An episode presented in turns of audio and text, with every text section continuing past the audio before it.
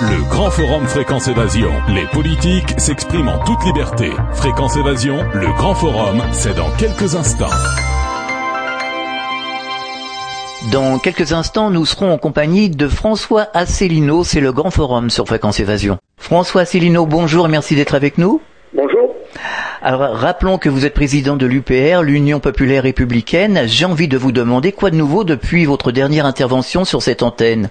Ben, je, quoi de nouveau euh, sommes présentés à des élections euh, euh, tout au long de l'année 2015, au premier semestre et même encore le 6 septembre dernier dans l'élection législative partielle de la troisième circonscription de, l'Aveyron. Et ce qui a été intéressant, c'est que à chaque fois que nous nous sommes présentés, nous avons constaté une augmentation très importante du nombre de voix par rapport à, à la fois où nous nous étions présentés euh, un an auparavant euh, aux élections européennes. Hein. En gros, aux élections européennes, on avait fait 0,41% des suffrages au niveau national, avec des différences dans certaines régions. En Ile-de-France, on avait fait 0,57%, et c'est en Ile-de-Tom qu'on avait fait le meilleur score avec près de 1%. Et cette, euh, cette fois-ci, toutes les élections qui se sont déroulées, comme je le disais, en mars pour les élections départementales et puis l'élection législative partielle de l'Aveyron en septembre, eh bien, nous avons une moyenne qui est de l'ordre de 1,65% des suffrages, c'est-à-dire une augmentation par, par 4 à peu près du nombre de, voix obtenues. Voilà. Mm. Donc c'est euh, très satisfaisant. Euh, et là, euh, vous savez, nous avons des adversaires mm. qui, qui, critiquent quand nous annonçons le nombre de nos adhérents. Je signale que nous avons dépassé les 8900 adhérents. C'est mm. notre le nombre d'adhérents continue à augmenter de façon très très très rapide, presque exponentielle. Alors on a des adversaires qui contestent ce nom en disant on n'est on est sûr de rien. Euh, évidemment, euh, ils sont sûrs que de notre bonne foi ou de notre mauvaise foi. Mmh. nous, lorsque nous disons que nous avons également un site internet qui est l'un des plus consultés de France, selon le, le, classement fait par un site américain qui s'appelle Alexa Ranking, nous avons d'autres adversaires qui nous disent que ce, ce classement ne veut rien dire. Alors vous voulez, la, troisième chose que l'on peut mettre en avant, eh bien, c'est quelque chose que là, personne ne conteste, c'est le nombre de bulletins dans les urnes. Et ce nombre de bulletins dans les urnes confirme à la fois l'augmentation très très rapide du nombre de nos adhérents, ainsi que l'excellente notoriété du parti sur, sur Internet. Vous êtes venu chez nous dans le sud de la France, notamment à Perpignan. Oui, je suis venu à Perpignan. Oui, je suis allé dans les Pyrénées, dans les Pyrénées-Orientales. Vous savez, j'ai beaucoup circulé. Je suis allé un peu, un peu partout. Je, je continue d'ailleurs parce que maintenant les élections régionales arrivent, donc c'est la prochaine étape. Nous allons aux élections régionales. Nous nous présentons dans les 13 circonscriptions, euh, enfin dans les 12 circonscriptions de France métropolitaine. Il y a, il y a qu'encore ce que nous ne nous présentons pas. Et nous nous présentons également à l'île de la Réunion. Donc euh, j'essaie, dans la mesure de mes moyens, j'essaie d'aller soutenir nos candidats tête de liste. Et puis là, on va entrer dans les semaines qui viennent dans le vif du sujet de la, de la campagne pour les régionales. Alors il se passe euh, certaines choses depuis la rentrée. Quels sont les événements nationaux et internationaux qui ont retenu votre attention depuis cette euh, rentrée 2015 les événements internationaux euh, sont, sont, tout le monde les, les, connaît bien, c'est-à-dire que euh, je crois que l'événement international, à mon avis, le plus important, c'est quand même l'entrée en l'entrée sur scène de, de la Russie euh, au Moyen-Orient pour venir à, venir combattre le prétendu État islamique en, en, Syrie. Alors cette intervention de la Russie euh, n'a pas fini d'avoir des conséquences euh, à la fois militaires, mais diplomatiques et géopolitiques de très grande importance à mon avis, euh, parce que Vladimir Poutine est en train d'administrer la preuve que les Occidentaux ont des relations plus que troubles et étranges avec, avec les, les prétendus États islamistes et Al-Qaïda et autres. voilà. Ça fait quand même plus d'un an ou un an et demi que les Américains et l'OTAN sont censés lutter contre l'État islamique. En fait, on voyait que l'État islamique, enfin, ces bandes d'assassins euh, se répandaient euh, euh, comme si, comme si la plus grande puissance mondiale ne pouvait rien contre eux. Et puis, on voit qu'en l'espace de 15 jours, la Russie arrive et, balaye à peu près la moitié de, tout ça très rapidement. Donc, ça fait ressortir la collusion qu'il y a, dont je crois j'avais d'ailleurs déjà parlé à votre antenne. Mmh. Euh, du moins les relations extrêmement bizarres et troubles qu'il y a entre les Occidentaux et les islamistes qu'ils prétendent combattre officiellement, mais qu'ils soutiennent euh, discrètement par derrière, d'ailleurs de moins en moins discrètement, notamment par la Arabie saoudite ou le Qatar, que ce soit financièrement ou, ou militairement. Alors ça, c'est quand même quelque chose de très très important. Il y a d'ailleurs en ce moment le, le, le, débat commence à, à avoir à faire rage aux États-Unis pour la prochaine présidentielle. Et je voyais que Donald Trump, qui est l'un des candidats à l'investiture républicaine, pas plus tard qu'hier, a fait des déclarations absolument saisissantes dans le contexte américain. Il a dit, pour notamment dénoncer la politique de Obama et la politique de euh, la secrétaire d'État euh, Hillary Clinton, il a dit que le monde était meilleur du temps de Kadhafi et de Saddam Hussein. Je ne sais pas si vous vous rendez compte. Alors, je ne dis pas ça pour soutenir, euh, pour mm. soutenir Donald Trump, qui est un milliardaire américain républicain et qui, euh, lui, est, un, est également souhaite, souhaite renforcer encore l'arsenal militaire américain. Je ne dis pas ça pour le soutenir lui, je dis ça simplement pour montrer que cet homme qui n'a pas sa langue dans sa poche et qui fait d'ailleurs un tabac aux États-Unis, eh bien, il dit des choses qui sont quand même assez saisissantes parce que ça revient quand même à dire, eh bien, que toute la politique, la géopolitique américaine est en train de se retourner contre l'ensemble du monde et en particulier contre, le, contre les États-Unis. Bon voilà, je crois que c'est à mon avis, puisque vous me parlez de sujets internationaux, c'est ça où je ne parlerai pas de la position de la France. La France, malheureusement, elle est, elle est là-dedans, elle apparaît comme un, comme un simple pion des mm. États-Unis. Elle ne pèse plus rien. Euh, ah bon, ça c'est une éclipse de notre pays. Il faut espérer que l'éclipse ne durera pas trop longtemps. Mm. Voilà. Alors vous m'avez interrogé aussi sur les sujets, euh, sur les sujets nationaux. sur les sujets nationaux, j'aurais quand même tendance à favoriser euh, les prochaines élections régionales, parce mmh. que c'est quand même ça qui va focaliser l'attention euh, des, euh, des, des, des, Français et, de plus en plus au cours des semaines qui viennent. Et je, je, me permets d'attirer l'attention de vos, de vos auditeurs sur, sur des choses qui sont quand même extrêmement graves. Qu'est-ce qui est grave? Eh bien, c'est que nous sommes réellement dans une dictature euh, qui ne dit pas son nom mais qui apparaît de plus en plus clairement. Mmh. Et pourquoi cela? Eh bien parce que le mouvement politique que je représente est absolument interdit des grands médias. Voilà. Mmh. Mmh. Euh, nous sommes traités comme des, comme des parias. Nous n'avons accès à aucune émission de la, sur les grandes télévisions, les grandes radios. Il n'est jamais question de nous euh, dans les journaux, dans les magazines. C'est au point même que nous avons d'ailleurs lancé à plusieurs reprises des, des, SOS sur notre page Facebook, c'est au point même que les journaux et les magazines, lorsqu'ils recensent les candidatures déclarées dans les régions, eh bien systématiquement, il y en a certains qui systématiquement omettent notre existence et les déclarations que nous avons faites. Donc c'est fou.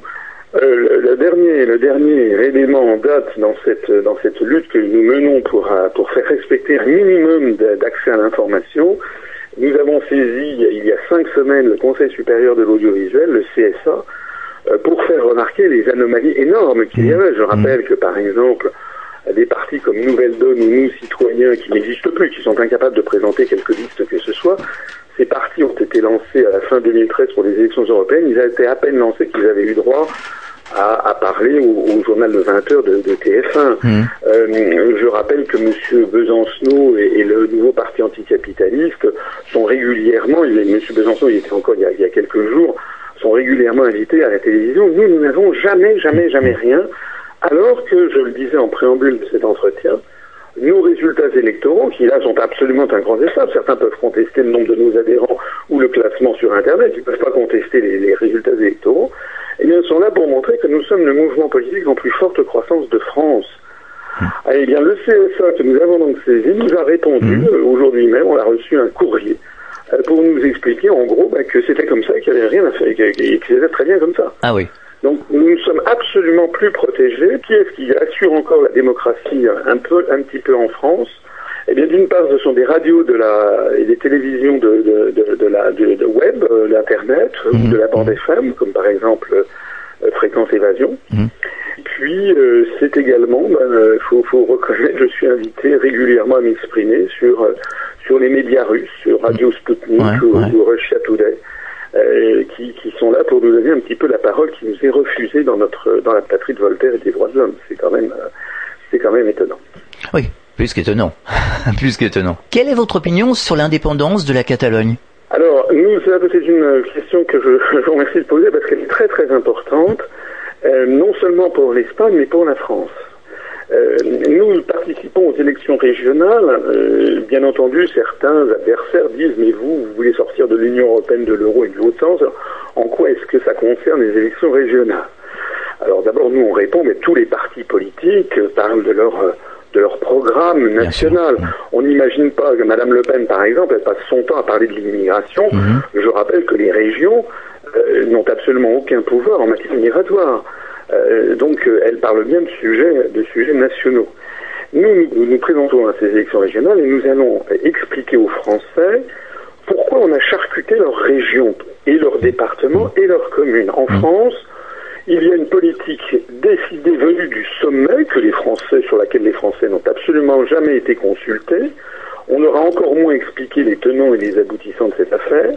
On explique aux Français qu'il faut absolument euh, supprimer les départements, alors que c'est c'était l'héritage de la Révolution française. les départements mmh.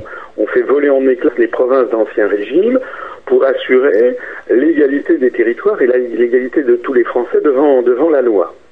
Donc, euh, premièrement, les Français ont très majoritairement veulent conserver leur département et on nous explique qu'il faut les supprimer. Deuxièmement, on force les maires des petits villages à fusionner entre eux dans des communautés d'agglomération. Alors dans certains cas, évidemment, il y a des villages qui sont très désertifiés quand vous mmh. n'avez plus que 20 ou 30 ou 40 personnes dans un village. on peut considérer mmh. qu'effectivement c'est de bonne politique que de fusionner des communes.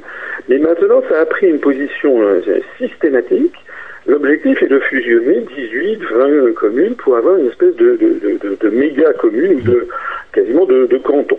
Mmh. Et puis la troisième politique qui est imposée aux Français, eh bien on l'a vu, euh, c'est la fusion de forces de grandes régions. Alors ce que nous nous disons, et c'est là où je reboucle sur, euh, sur la, la Catalogne, c'est qu'en réalité, derrière ces décisions que l'on présente aux Français comme étant vaguement motivées par des économies d'échelle, ce qui n'est pas vrai, tous les opérations se traduisent par une augmentation des coûts et non pas une diminution.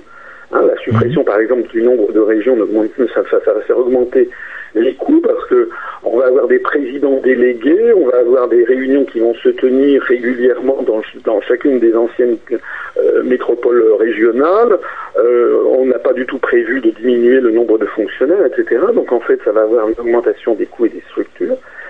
Ce que nous nous expliquons, c'est que toute cette politique, en fait, elle découle de la volonté des euro-atlantistes qui dirigent la France, des traités européens et de ce que l'on appelle la politique des euro-régions. Il s'agit, je pèse mes mots, il s'agit de donner de plus en plus de pouvoir à des régions qui auraient une taille supérieure à nos régions, de, dans, aux, régions, aux 22 régions habituelles, mmh.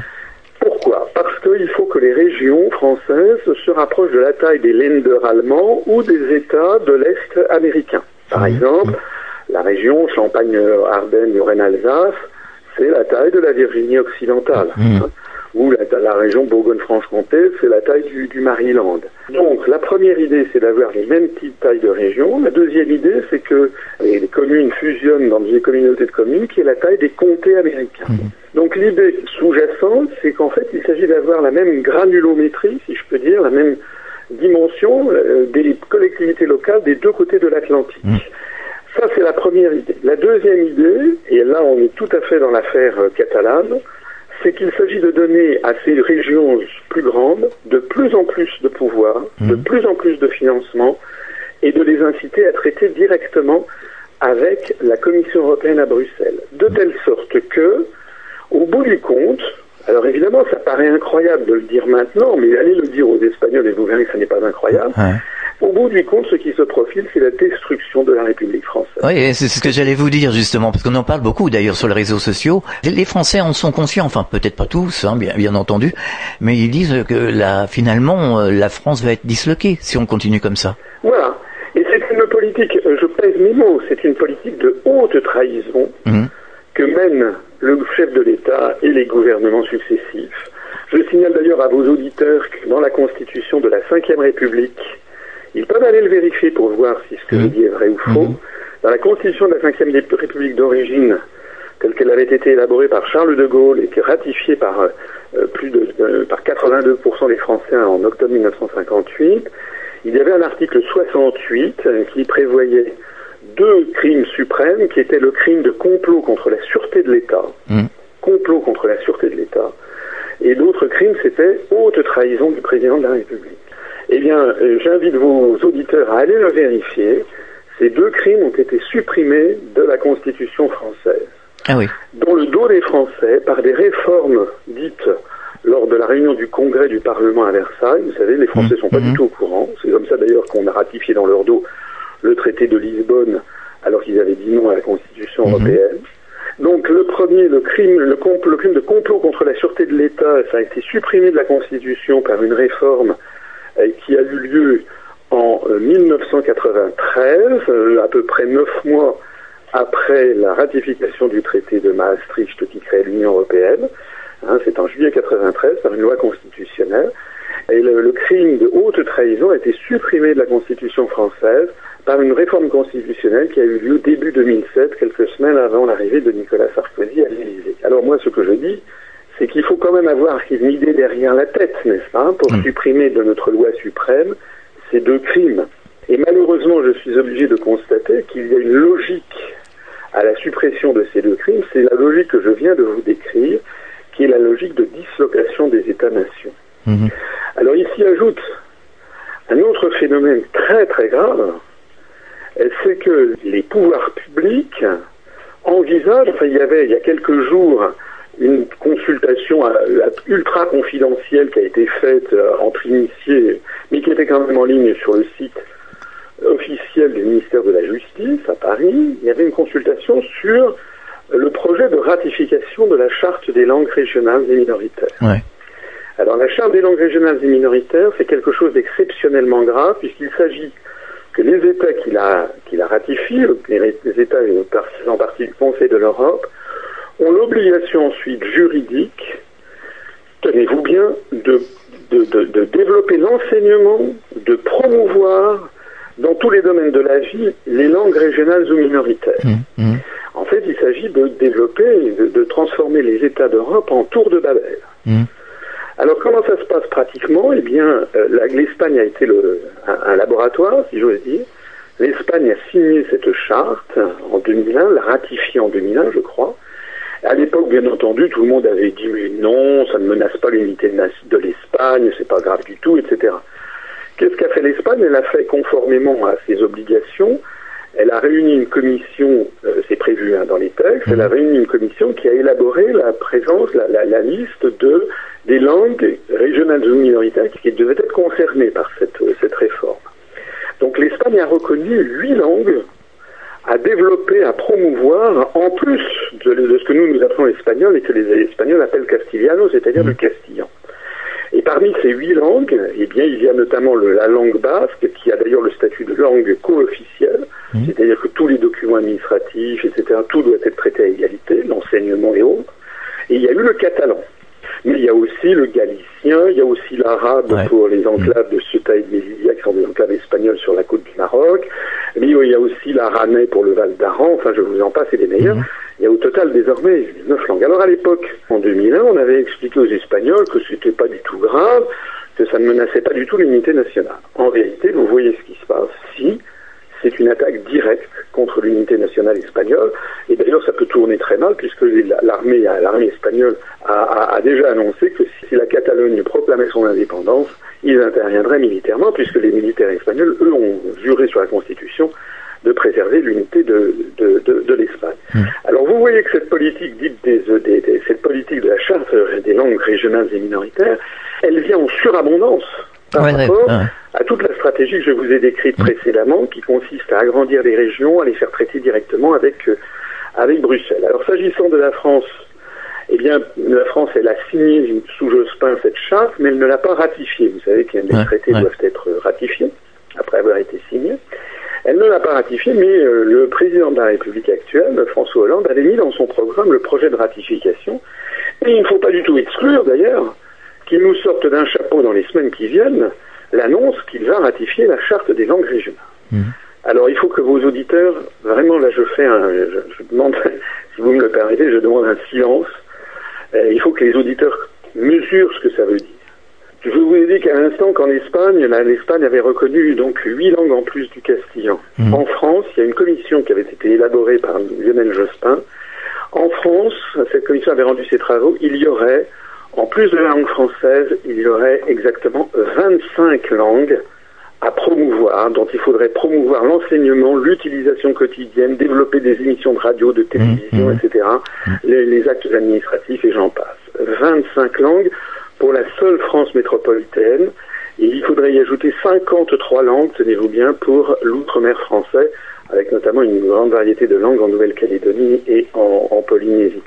Mais pour en rester simplement à la France métropolitaine, les 25 langues, c'est c'est démentiel.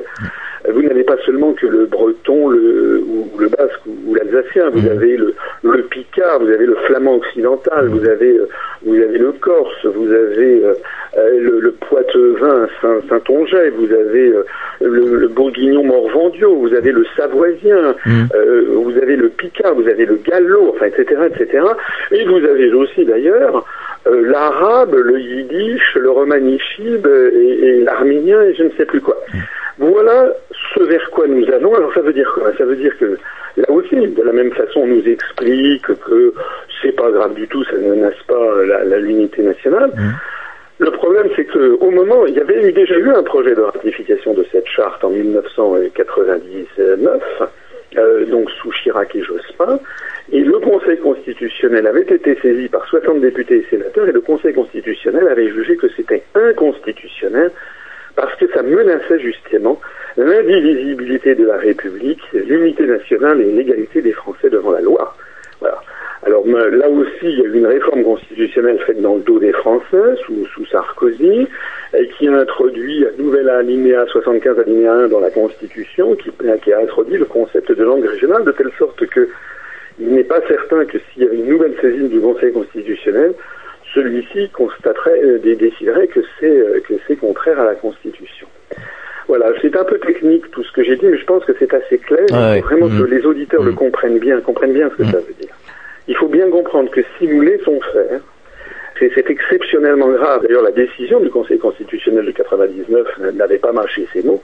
À horizon d'environ une dizaine d'années, ou peut-être même avant, on se retrouvera dans la situation dans laquelle se retrouve actuellement non seulement l'Espagne avec le Pays Basque et la, et la Catalogne, mais aussi le Royaume-Uni avec, avec l'Écosse, mais aussi la Belgique avec, avec l'indépendantisme flamand. Alors peut-être certains euh, diront parmi les auditeurs, euh, des gens qui veulent baisser les bras, vous savez, ce que De Gaulle stigmatisait en dénonçant l'esprit d'abandon, il y a Ouais, peut-être ouais. des gens qui diront, bah oui, mais c'est l'avenir. Non, c'est pas l'avenir. Parce que qu'est-ce qui se cache derrière?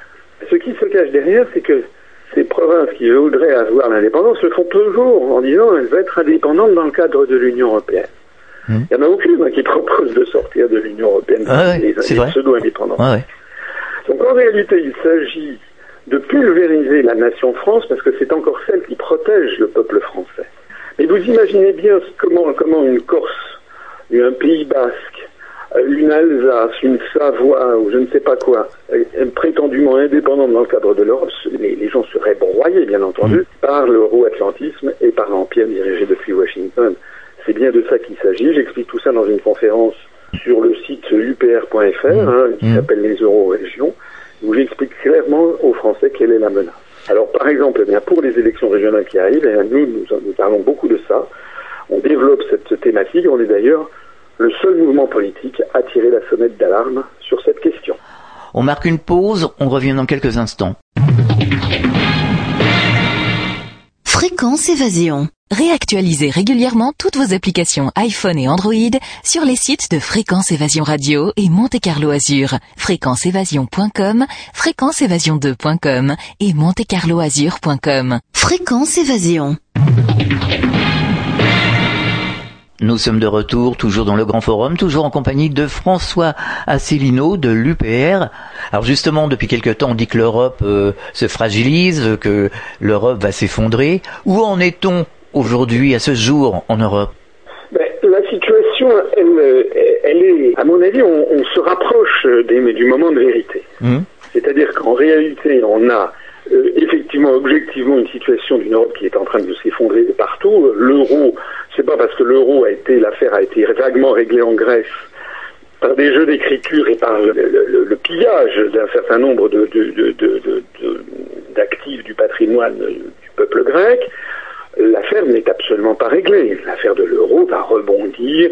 Si c'est pas dans trois mois, ce sera dans six mois ou dans deux ans, une monnaie plurinationale, je me suis souvent exprimé sur cette question, et que toutes les monnaies plurinationales de l'histoire ont toujours fini par exploser, parce que nous n'avons pas les mêmes peuples, nous n'avons pas les mêmes euh, tissus industriels, nous n'avons pas les mêmes tissus économiques, etc. Donc, l'euro ne demande qu'à exploser, le, les, tensions sont devenues extrêmes. Euh, je, n'ai pas parlé tout à l'heure de la question des, des migrants, mais là aussi, il y aurait beaucoup de choses à dire. Ah, justement, j'allais vous poser la question. Comment ressentez-vous le problème des, des, des migrants écoutez, euh, Je l'ai déjà dit, on ne peut pas, quand on voit des pauvres gens qui arrivent comme ça sur les plages, on ne peut pas les rejeter à la mer. Ça, hmm. ça, dire, il faut être fou. Ouais, c'est évident. des êtres humains, Bien sûr. nous semblables. Hmm. Donc on ne peut quand même pas avoir des politiques du style yaka, faucon, ça, ça, ça, c'est ça, c'est des propos de, de comptoir, c'est pas des propos d'hommes d'État. Euh, donc il faut les gens qui arrivent, il faut quand même les accueillir. Ça c'est un premier point.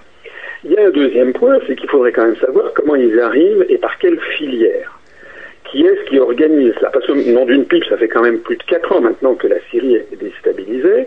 Comment se fait-il que d'un seul coup, d'un seul, euh, on a des dizaines de milliers de gens qui affluent tous les, euh, tous les jours, alors que ça n'a pas été le cas pendant les 4 années précédentes? Oui, beaucoup de gens s'en étonnent. Voilà, on a l'impression qu'il y a quelque chose qui est organisé. Euh, cette impression se renforce quand on voit les déclarations de certains responsables politiques. C'est-à-dire qu'on a quand même affaire à ce que certains pourraient appeler une invasion. Euh, c'est un propos polémique. Euh, moi, je préfère dire que ce sont des réfugiés de guerre, mais normalement, face à des réfugiés de guerre, eh bien, il y a un organisme qui s'appelle l'organisme des, le Haut Commissariat des Nations Unies pour les, pour les réfugiés, le HCNUR, qui est justement fait pour ça. Donc normalement, ça devrait être le Haut Commissariat des Nations Unies pour les réfugiés de guerre qui devraient être sur les pourtours méditerranéens, qui devraient accueillir les réfugiés et qui devraient ensuite les répartir entre tous les membres de l'Organisation des Nations Unies. Mmh. Donc notamment aux États-Unis, au Canada, en Australie, euh, euh, en Russie, en Amérique du Sud, et puis aussi, ne l'oublions pas, dans la Ligue arabe quand même. Les pays en Arabie Saoudite, les Qatar. Hein. Donc, euh, l'affaire est présentée comme si, cette, comme si la seule solution, comme si les seuls fautifs, les seuls, les seuls peuples qui étaient sommés d'accueillir ces, ces, réfugiés étaient les peuples de l'Union européenne. C'est quand même très étonnant, très très étonnant. Euh, c'est même, enfin, on flaire, on flaire le montage. Voilà. Mmh. Euh, cette, cette, cette affaire se renforce encore par les déclarations donc d'un certain nombre de responsables économiques euh, ou d'hommes politiques ou de femmes politiques, je pense à Mme Merkel, qui, qui, qui dit on ne peut pas faire autrement que d'accueillir tout le monde, et puis on est en train, en fait, d'organiser une véritable filière euh, extra-juridique euh, où on fait venir euh, sans aucune des, des, discriminations, on fait des discriminations en fonction, on ne sait pas, il y a peut-être parmi ça des gens qui ont commis des, des, des vols, des crimes, on ne sait pas. On fait venir d'un seul coup des dizaines de milliers d'immigrants en Europe sans que l'on ait demandé quoi que ce soit au peuple d'Europe, il n'y a même pas eu, sauf erreur de ma part, il n'y a même pas eu de débat à l'Assemblée nationale. Enfin, c'est quand même, c'est quand même absolument ahurissant. Tous les principes de la démocratie s'effondrent les uns après les autres. Voilà. Et euh, dernier point, vous avez les responsables du monde économique, je pense en particulier au patron d'Airbus, euh, qui a dit hier, qui a dit qu'il fallait euh, pour pouvoir trouver de, l'emploi à ces réfugiés, il fallait, devinez quoi, mais il fallait baisser les salaires versés aux employés d'Airbus. Euh, euh, donc, en d'autres termes, on a l'impression que les détenteurs de capitaux, que les gens qui possèdent les grands, les grands groupes industriels se frottent les mains à l'idée d'avoir une, main-d'œuvre servile et bon marché qui n'a qui n'aura aucune revendication puisqu'ils sortent de, de l'enfer, et que ça va permettre bien de peser sur les coûts salariaux et sur les, les, acquis, les conquêtes sociales qui ont été obtenues par nos parents, nos grands-parents et nos mmh. arrière-grands-parents euh, depuis la fin du XIXe siècle, et que tout ceci est fait pour également peser sur euh, sur les euh, comment dirais-je le, statut social des, des, des, peuples d'Europe. Hein. Mmh. C'est, voilà. Alors, face à ça, ce que nous disons, nous, c'est qu'il faudrait, d'une part, avoir recours au, au commissariat des Nations Unies pour les réfugiés, euh, il faudrait avoir un grand débat, non seulement à l'Assemblée nationale, mais un grand débat national sur ces questions, parce qu'il n'y a pas de raison non plus que la France se laisse submerger par des centaines de milliers de personnes, si c'est notamment pour ensuite qu'on explique aux Français bah, que le SMIC, on va supprimer le SMIC et qu'on va le diviser par deux ou trois, et que c'est tout à fait normal, parce que là, il y a quand même, il y a quand même de l'abus. Et puis, il faut aussi mener une enquête qui, à mon avis, devrait se terminer au tribunal pénal international pour savoir qui est à l'origine de tout ça. J'évoquais tout à l'heure euh, Donald Trump aux États-Unis qui disait le monde était meilleur du temps que Kadhafi et, ben, et de Saddam Hussein. Ben, c'est exactement, c'est exactement mon sentiment. Euh, euh je ne suis pas là pour défendre Saddam Hussein ou Kadhafi, pas plus que Bachar el-Assad, mais force est de constater que du temps où il y avait ces, ces, ces dirigeants qui menaient leur pays d'une main de fer, c'est exact, ben, c'était des pays qui étaient des pays stables, des pays où il y avait euh, la paix publique, la paix civile, les gens ne, s'enfuyaient pas. Alors sans doute il y avait des, il y avait des gens qui, il y avait une répression contre les, contre les opposants, ça c'est exact. Euh, sans doute que Saddam Hussein a, du sang sur les mains, ça n'est pas, ça n'est pas, ça n'est pas niable. Mais euh, d'une part, euh, la même chose se produit euh, en Arabie Saoudite ou au Qatar ou aller au Royaume du Bahreïn sans que personne ne trouve rien à redire dans nos chers médias parce qu'en fait ce sont des alliés occidentaux donc on ne dit pas un mot. et puis d'autre part, la, situation qui, est désormais qui a été créée par les interventions militaires américaines mais aussi françaises ou anglaises dans cette région, a provoqué un chaos et des morts sans nombre. Mmh, mmh. Hein, on, on, on, a reproché à Saddam Hussein d'avoir sur la conscience la mort de quelques centaines euh, ou même quelques milliers d'opposants, mais depuis sa chute, il y a eu plus d'un million, un million deux cent mille morts en Irak. Ah ouais, Et c'est pareil pour, pour, pour, pour Kadhafi, et c'est pareil pour la, pour, la, pour la Syrie. Alors, dans un autre domaine, quel est votre sentiment sur la situation à Air France? Air France, elle est, elle est, elle est triste, elle est, elle est, elle est assez grave. Euh, on a monté en épingle une scène assez, assez terrible où on a vu euh, le directeur des ressources humaines d'Air France et un autre responsable qui ont subi quasiment un, presque un lynchage en direct. Bon, ils ont quand même pas été assassinés. Enfin, ils ont été malmenés avec, on leur a arraché leurs vêtements, déchiré le, le costume et la chemise on n'avait pas vu ça en France, je ne sais pas depuis quand. Mhm. C'est presque, faut peut-être remonter à des scènes du temps du monde, au temps de l'épuration euh, après la Seconde Guerre mondiale pour trouver des scènes d'une telle, une telle violence. Alors, euh, nous, à l'UPR, la première chose que nous avons faite, bien entendu, nous avons condamné. On est quand même, on essaye en tout cas d'être un pays civilisé. On ne peut pas admettre qu'il y ait ce genre d'exagération. Surtout, surtout, j'allais, dire en, en plus, c'est assez illogique parce que les deux responsables en question, ce sont eux-mêmes des salariés qui ne font que leur métier. Euh, c'est pas eux les c'est pas eux qui dirigent Air France, c'est pas eux les propriétaires d'Air France. Donc s'il y a une colère, une sainte colère des, salariés, elle devrait se tourner plutôt contre les propriétaires qui prennent les vraies décisions, plutôt que contre des personnels de l'encadrement qui ne font que les appliquer euh, tout au long de, la chaîne hiérarchique. Donc ça, nous avons condamné ces, ces, ces, ces violences. Euh, la deuxième chose, c'est que euh, on, peut condamner les violences sans pour autant euh, condamner le mécontentement, parce mmh. qu'il y a un très fort mécontentement parmi les salariés d'Air France qui sont qui ont été peints régulièrement dans la presse depuis des années euh, comme étant comme vivant dans un luxe absolument inouï. Euh, c'est un peu, on leur a fait le même procès qu'aux fonctionnaires, on les présente comme euh, ne travaillant que trois heures par semaine et bénéficiant d'un luxe inouï, etc. Donc on a monté l'opinion publique contre contre eux. En réalité, la situation elle est bien différente. La situation, c'est que les grandes, les grandes compagnies aériennes occidentales, européennes en particulier, sont placées dans une situation d'extrême fragilité euh, parce que bah, c'est sont entre le marteau et l'enclume. Le marteau, c'est que euh, il y a les, compagnies des pays du Golfe, notamment Emirates pour l'émirat de Dubaï, euh, Etihad pour l'émirat de Abu Dhabi, euh, Gulf Air pour le pour le sultanat d'Oman, Qatar pour l'émirat de du Qatar, Qatar Airways. Toutes ces compagnies bénéficient d'hydrocarbures, de kérosène à des prix défiant toute concurrence. Euh, elles sont subventionnées par les États respectifs euh, parce que l'Union européenne, mais la Commission ne met pas son nez là-dedans, et donc elle propose euh, des, des, des, des, des vols dans des conditions très confortables à, à, des tarifs qui sont très difficiles à, à, avoir pour les compagnies occidentales. Donc il y a une évasion de trafic considérable, une véritable hémorragie de trafic, donc les compagnies européennes, elles sont obligées de suivre. Et obligées de suivre, le, je parlais du marteau, l'enclume, mmh. c'est le, le droit social en France, et puis les acquis sociaux des personnels. Donc en fait, on a remis en cause à, Air France une quantité d'acquis sociaux. Enfin, désormais, le métier d'hôtesse de l'air et de, et de du personnel navigant commercial est un métier qui a beaucoup, beaucoup, beaucoup perdu de son lustre d'antan. C'est un métier en voie de prolétarisation, euh, sur le modèle d'ailleurs des compagnies low cost, hein, où les, les, les, personnels navigants commerciaux étaient très mal payés selon les standards occidentaux. Les, les, les, les pilotes de ligne eux-mêmes sont, sont, mal payés. Et puis, euh, on a l'impression bah, que l'État laisse faire, que l'État ne protège pas.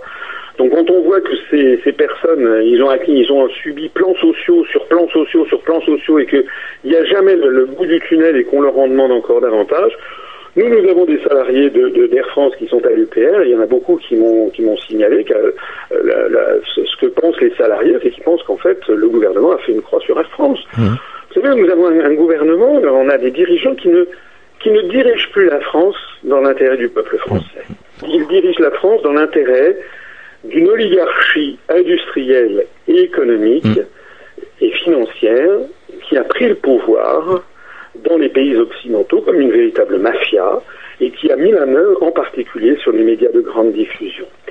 C'est la raison pour laquelle d'ailleurs nous sommes à ce point bannis. Et si j'avais un appel à lancer aux auditeurs, je leur dirais, je les conjure de quelque chose. Pour l'amour de Dieu, ne revotez pas pour l'UMP de l'ULR ou pour le PS ou pour le MoDem ou pour, euh, pour le FN ou pour tous ces partis. Le FN, c'est un cas un peu particulier, mais mm-hmm. j'ai pas le temps d'en parler aujourd'hui. Euh, mais ne revotez pas pour tous ces partis euh, parce que nous aurons exactement la même situation. Mm, bien sûr. Le FN aussi, d'ailleurs. On aura encore une situation de blocage.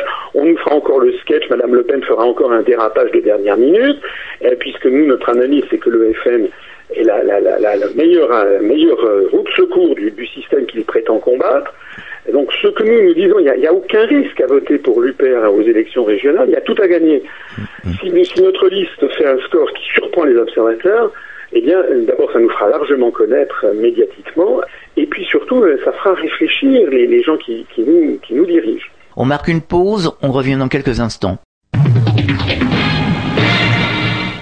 Fréquence Évasion. Chaque jour, sur Fréquence Évasion Radio, recherche, ovni, paranormal, fait de société, protection de l'environnement et les rendez-vous avec vos stars préférées dans Parole de Stars. Fréquence Évasion, c'est également la voix des sudistes en Principauté de Monaco et dans le Grand Sud. Fréquence Évasion Radio, dites-nous tout.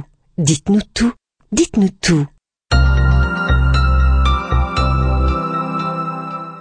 Fréquence Évasion. Nous sommes de retour, toujours dans le Grand Forum, toujours en compagnie de François Asselineau de l'UPR. Alors, on entend partout les Français se plaindre de la situation générale qui se dégrade de jour en jour. On a l'impression que la marmite est en train de bouillir, et pour autant il ne se passe pas grand-chose ou presque rien. Où, cela va-t-il nous mener? Vous avez parfaitement raison dans votre diagnostic. Moi, je parcours la France depuis plus de huit ans mhm. en faisant mhm. des conférences. Et euh, j'avoue que je suis perplexe quant à la situation de, de notre pays. Mm. Le mécontentement est absolument général. Ah ouais, ouais.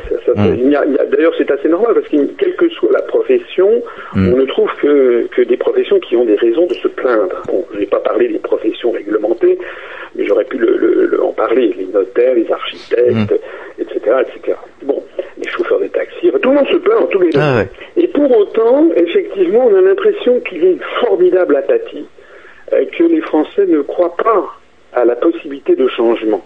Le résultat, c'est que on est dans une espèce de situation qui ressemble à ce qu'était l'Union soviétique vers la fin. C'était un peu la même chose. C'est-à-dire c'était un, euh, c'était un pays qui prétendait avoir trouvé la loi de l'avenir, la loi de l'histoire, que la, construction du socialisme, on ne pouvait pas, c'était, fatal.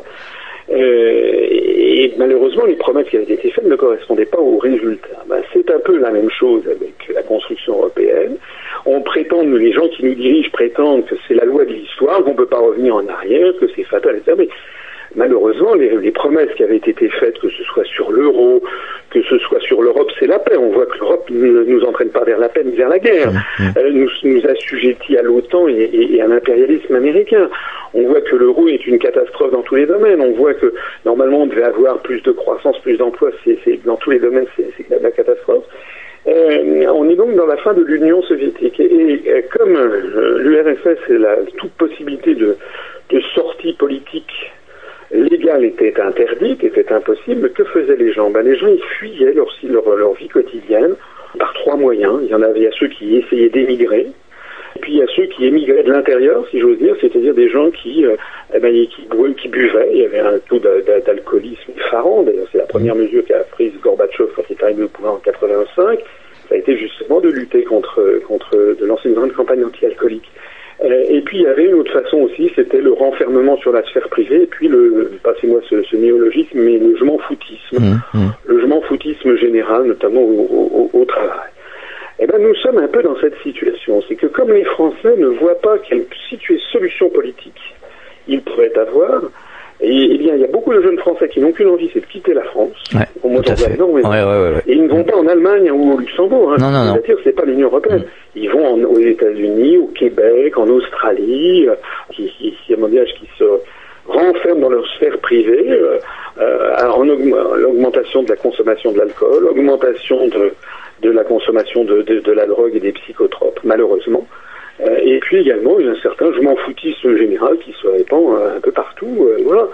Euh, donc la, la, France, elle est, elle est extrêmement malade. Hein. La mmh, France, elle est mmh. très très malade. Mmh. On, les appels au redressement, les appels à la mobilisation que lance le gouvernement sont, sont aussi peu, ont aussi peu d'impact et de, cré, de crédibilité que lorsque Tchernienko disait qu'il que, allait relancer la machine soviétique. Là, le problème, il est.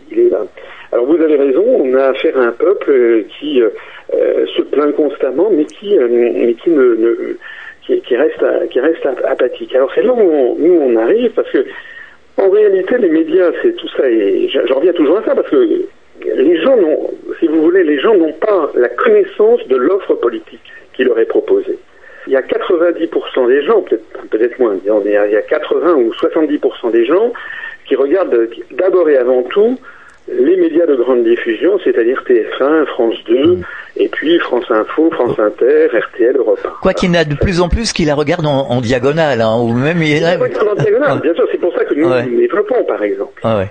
Voilà. S'il n'y avait pas Internet, on se développerait pas du tout, puisqu'on n'a jamais accès dans ces médias dont je viens de vous parler. Mais il n'en demeure pas moins que ces médias sont encore prédominants. Et puis non seulement ils sont prédominants, mais aussi ils sont un facteur ils ont dans l'esprit général une espèce de label de validation, si vous voulez. C'est-à-dire que, vous savez, dans les journaux, dans les magazines populaires, euh, pour les, lorsqu'il y a une, euh, pour les publicités, par exemple, pour pour la contre la perte de cheveux, mmh. euh, vous avez avant et après. Hein, voilà, on, avant la lotion et puis après vous avez des cheveux qui ouais, ouais. ou bien les, les, les, publicités pour les pertes de poids. Ben, dans les magazines populaires, pour crédibiliser ça, vous avez souvent ce, ce, ce, ce petit slogan vu à la télé. C'est-à-dire que le simple fait d'être vu à la télé pour les pour les gens, ça ça, ça valide. Et nous, le handicap que nous, nous avons à l'UPR, c'est que nos analyses, je crois, sont quand même particulièrement intéressantes. En tout cas, il y a énormément de gens qui viennent les lire. Mais on ne nous a pas vus à la télé. Ou très, très, très, très peu. Et donc, pour le grand public, il y a une espèce de, de, de petit doute. Et puis surtout, le grand public ne nous connaît pas. Mm. Alors, qu'est-ce qu'on fait dans les grands médias? On leur dit aux, on dit aux Français, si vous n'êtes pas d'accord avec ce qui se passe, il faut que vous votiez le Front National. On leur dit pas comme ça, mais ça revient à dire ça. Ouais. C'est-à-dire que désormais, on l'a vu avec France 2, les grands médias français font en creux, si j'ose dire, tout en faisant semblant de protester, en fait, ils ne parlent que mmh. du Front National. Ouais. Ils ne font que promouvoir le Front National comme mmh. si le Front National était un véritable opposant. Alors nous, nous expliquons euh, à ceux qui veulent bien nous écouter, nous, on critique le Front National pas du tout de la même façon que les autres. Il y a des gens qui disent, oulala, c'est la bête immonde, etc., c'est les chambres à gaz, non, ça c'est... Non, nous on dit c'est pas du tout ça. Le Front National, c'est l'allié en fait du système, ouais, exactement ouais. comme Syriza l'a été en Grèce. Ouais. Comme certains disaient, c'est le trio infernal. Voilà. Mm. En Grèce, c'était exactement ça. Hein. Mm. À la fin de l'année dernière, les grands médias n'arrêtaient pas de promouvoir Syriza en disant attention, c'est très très grave, etc. Ils ne parlaient que de ça. Résultat, plus on parle d'un mouvement politique, c'est une loi médiatique, politico-médiatique, plus ce, parti fait de, fait de voix dans les urnes, en théorie. Donc, Syriza est arrivé au pouvoir. Il y a des gens qui ont dit, ah ben voilà, ça va changer. Mais non. Nous, tout de suite, nous avons dit que Syriza était un leurre. Et pourquoi nous disions que c'était un leurre? Parce qu'en fait, Syriza tenait des propos extrêmement martiaux, de dénonciation de l'Europe, de ci et de ça, mais si vous regardiez très précisément les engagements programmatiques qu'il prenait, il, il refusait absolument de sortir de l'Union européenne et même de sortir de l'euro. Voilà, donc nous avons écrit, on a publié un communiqué de presse le 26 janvier dernier, il est d'ailleurs toujours sur notre site internet upr.fr, où nous avons expliqué maintenant, les Grecs vont pouvoir vérifier, vont pouvoir constater qu'ils se sont fait avoir. Mmh. Voilà. Alors, on a eu des critiques, même en interne, hein, à l'UPR, il y a des gens qui ont dit, ah, quand même, vous exagérez, il faut lui laisser le bénéfice du doute. Et bien, résultat des courses, qu'est-ce qui s'est passé? Il s'est passé que c'est nous, notre analyse, qui, avions, qui avions euh, raison. En fait, euh, Monsieur Tsipras était un leurre. Il était là, vous savez, comme une espèce de, de paratonnerre pour capter la colère populaire et l'engouffrer dans une impasse. Il, euh, voilà, ça, Mhm. dans un paratonnerre l'engouffre dans, dans la terre pour la neutraliser. Et ben, c'est exactement la même chose qui est en train de se passer en France avec le Front National. C'est-à-dire qu'on fait croire aux Français que s'ils sont très très très mécontents, alors il y a un parti qui est là qui menace, c'est le Front National. Mais quand nous, nous disons aux gens, allez regarder les engagements précis que le Front National prend, vous verrez qu'il n'est jamais question de sortir de l'Union européenne par l'article 50, ni de sortir de l'euro, ni de sortir de l'OTAN par l'article 13 du traité de l'Atlantique Nord. Voilà ce que nous nous disons. Et d'ailleurs, euh, c'est le bon sens même. Si le Front National faisait peur au système, Madame Le Pen et, et ses lieutenants ne passeraient pas constamment dans les médias. En revanche, si nous, nous étions une partie prenante au système, à nous, nous passerions régulièrement. Il suffirait de nous faire passer de temps en temps dans les médias euh, pour euh, justement montrer qu'il y a d'autres solutions. Et nous, on nous cache, l'oligarchie qui tient les médias ne veut pas que les Français connaissent l'Union populaire républicaine. C'est la question que doivent se poser vos auditeurs. Mais pourquoi, pourquoi est-ce que les grands médias ne veulent-ils pas que je connaisse l'UPR oui, c'est sûr. Alors un dernier point. Le présentateur euh, Philippe Verdier, le présentateur météo, vient de sortir un livre sur le prétendu réchauffement climatique et finalement, est-ce qu'il dénonce euh, ce que certains pensaient tout bas Est-ce qu'il dénoncerait pas euh, quelque chose Alors euh, là, je ne prendrai pas de position sur le fond du sujet, Hmm. euh, parce que je sais que c'est un sujet qui est débattu entre les spécialistes. Hmm. Il y a des gens qui disent qu'effectivement on assiste à un réchauffement climatique très significatif, et puis il y en a d'autres euh, qui se fondent sur d'autres expertises, qui disent que pas du tout, et qui disent qu'en fait c'est une, une gigantesque manipulation de Mhm. cette histoire de réchauffement climatique, et qu'en fait il y a des intérêts sonnants et trébuchants très importants qui se cachent derrière. Pour ce qui me concerne, je ne suis pas suffisamment expert pour me faire une opinion sur le, sur le sujet. En revanche, ce que je constate, c'est que euh, voilà un, un- journaliste qui a fait un travail, je crois, d'investigation et qui a publié un livre, que ce livre, semble-t-il, a déplu à quelques entreprises françaises, et donc euh, ben, le journaliste a été, si j'ai bien compris, euh, mis à pied. Ouais, ouais, Enfin, ouais. euh, bon. Donc euh, là aussi, ce qu'il faut bien comprendre, euh, quand je parlais tout à l'heure de- des relations de l'UPR avec les, les médias, c'est que lorsque je critique les grands médias, d'ailleurs je ne les critique pas, je les démasque et je les, je les qualifie. C'est un fait absolument irréfutable que nous ne passons dans quasiment jamais aucun grand média. Il n'a jamais été question de, de, de l'UPR dans, dans, dans, dans le Figaro, dans le Monde, euh, dans les Échos, dans Match, dans l'Express, dans Le Point, euh, sur France Inter, euh, sur, sur Europe 1, sur RTL, euh, sur TF1. Enfin, c'est c'est quand même dément pour un mouvement politique qui a désormais deux fois plus d'adhérents que EELV et dont le nombre de bulletins obtenus dans les urnes est en très forte croissance. Donc nous, je- nous dénonçons en effet la- la- le parti pris des, des médias euh, qui, qui nous ont... euh, ça donne quand même le sentiment que l'UPR est délibérément blacklisté par une série de grands médias. Mais quand je dis ça, je ne dis pas que ce sont tous les journalistes qui sont dans ces médias. Ouais, ouais. nous avons des témoignages de journalistes qui travaillent dans tel ou tel de ces grands médias et qui nous aiment bien, et qui nous soutiennent. Certains nous ont fait, d'ailleurs, nous ont fait passer des informations intéressantes, nous ont confirmé qu'effectivement, il y avait interdiction qui leur avait été donnée de parler de nous. C'est, c'est un, une réalité. Dans la France d'aujourd'hui, c'est une réalité. Bah, il y avait un sondage qui, qui a été réalisé il y a pas longtemps sur une radio du sud de la France, on va pas citer laquelle.